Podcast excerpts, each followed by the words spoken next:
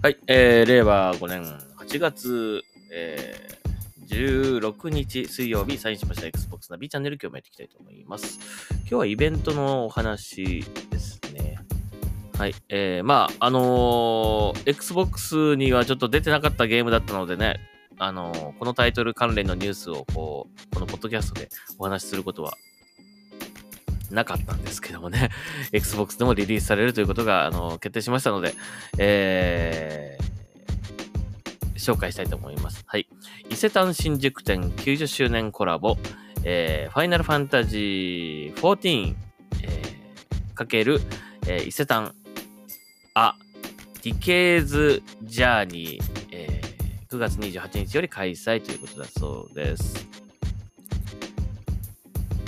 えー、三越伊勢丹ホールディングスは、えー、プレあ PS5、PS4、PC。まあ、現時点ではこの 3,、ね、3つで出てますけども、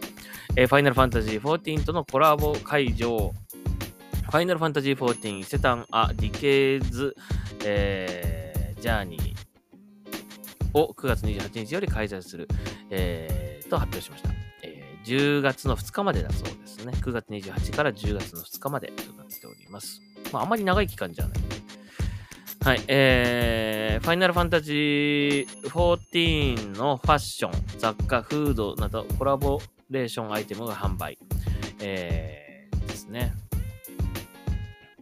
えー、さらに FF14 とパセラリゾーツのコラボレーションコンセプトカフェ、エオールゼアカフェが出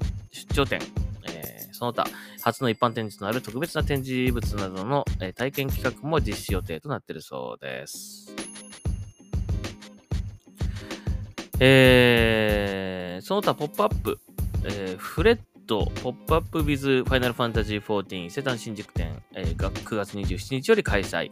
え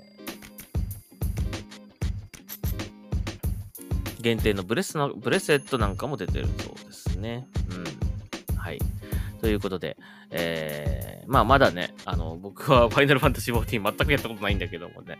えー、Xbox でも、えー、来年発売される予定になっておりますので、あの非常に楽しみではあります。えー、まあすでにね、楽しんでる方とかはね、ぜひ行ってみたらどうでしょうかね。ね、こういったあの、本当に、あの、紹介できるゲームがこう増えるってことはいいことですね。はい。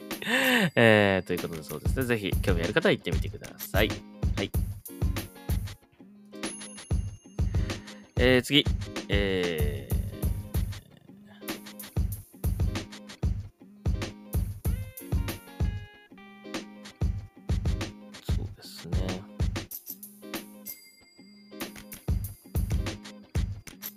えー、フォル、フォルトモータースポーツの、これ、ニュース、ニュースネタですね。フォルトモータースポーツではレギュ、レースレギュレーションが大幅に改善。AI 学習で高度な違反を検知可能にということだそうです。えー、フォルトモータースポーツ7では、オンラインレースのペナルティシステムは一部のプレイヤーから不満のある要素の一つでした。え、しかし本作では、マシンラーニングを活用することで、フォルツァモータースポーツ7から大幅に改善されたレギュレーションが、えー、用意されているようです。ということなんですね。えー、っと、まあ、前作から、えー、かなり見直したということですね。えー、数百、えー、フォルツァモータースポーツ7では数百の違反の可能性を識別することができましたが、新しいフォルツァモータースポーツでは数千になります。えー、プレイヤーはインインシデントの重大性に応じてペナルティを受け、レース失格となります。まあ、当たっ、ガツンと当たってきてね、こう、なんていうの、妨害するとかっていうのは結構ね、まあ僕はあんまりオンラインでやることないんだけども、結構あの、他の方のプレイ動画とか見てるとですね、あの、結構、そういったあの、妨害行為とかでね、ひどい、これはひどいとかっつって、あの動画アップする方が結構いて、あの、見かけたことありますけども、うん。まあね、あの、オンラインでね、やる分にはね、あの、やっぱり、こう、なんですかね。スポーツですからね。レースゲーム。レースゲームとはいえスポーツなので、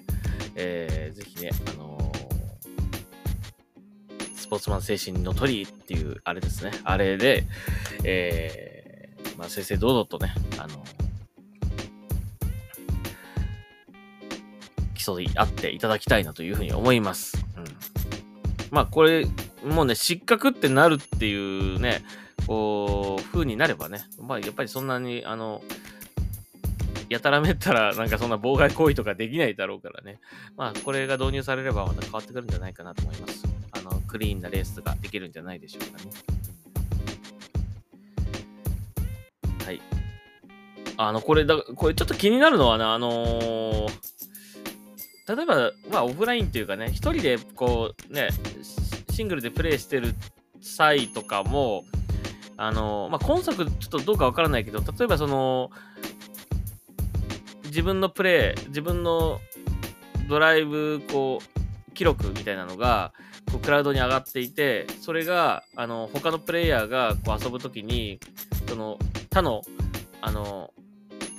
ライバルの車とかがこう、ね、いるんですけど、それがこうね、その、他のプレイヤーのこう、えっ、ー、と、クラウドデータをもとに、その、なんていうんですかね、その挙動っていうか、あの、動きをね、あの、再現して、こう、レースをするっていう感じだったと思うんですよ。その前作とかね。今作もそうだと思うんだけども、まあだからこそなんかこう、ちょっとこう、AI っぽくないこう動きをするっていう、あの、結構変な動きする、あの、車もあったりとかして、なかなかそれが良かったんだけど、まあ今作もおそらくあると思うんですよね。だからそれがね、その辺のそういった、なんて言うんだろう、あのーまあ、僕もね、ぶっちゃけやっちゃうんですよ。あの、どうしても勝てない時とか、勝てそうにないなとなる時とか、危ないなと思った時とかね、ちょっとこう車、こう寄せて、あの、進路を塞いだりとかね、なんかこう、まあ、最悪、まあ、ガツンとやってしまったりとかっていうことも、まあ、どうしてもね、やっちゃうんだけど、まあ、なるべくないようにしましょうね。これもし、その辺も反映されるとしたら、ちょっと、あの、まずいなと思うんで、やっぱできるだけクリーンなレースをして、まあ、勝利をつかめるように、まあ、した方がいいですね。まあ、難しかったら難易度下げればいいだけなんだけどね。はい。ということで、まあ、これちょっとまだ実際ね、あの、発売されてみないと、まあ、ど、どの程度そういう、あの、このね、ペナルティというものが課せられるのかっていうのはちょっとわからないので、まあ、えー、注意して見てみたいと思いますけどね。はい。